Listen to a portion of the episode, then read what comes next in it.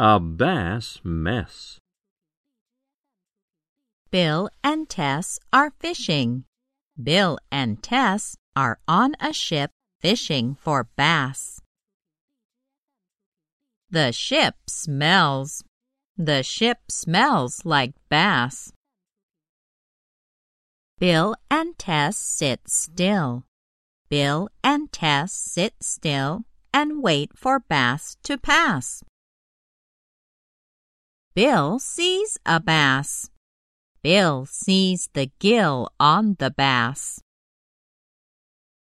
Bill yells for Tess to pull her rod.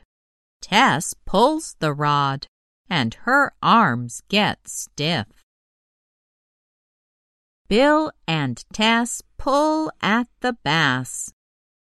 Bill and Tess huff and puff to pull up the bass. Bill slips on fish eggs and falls on the ship.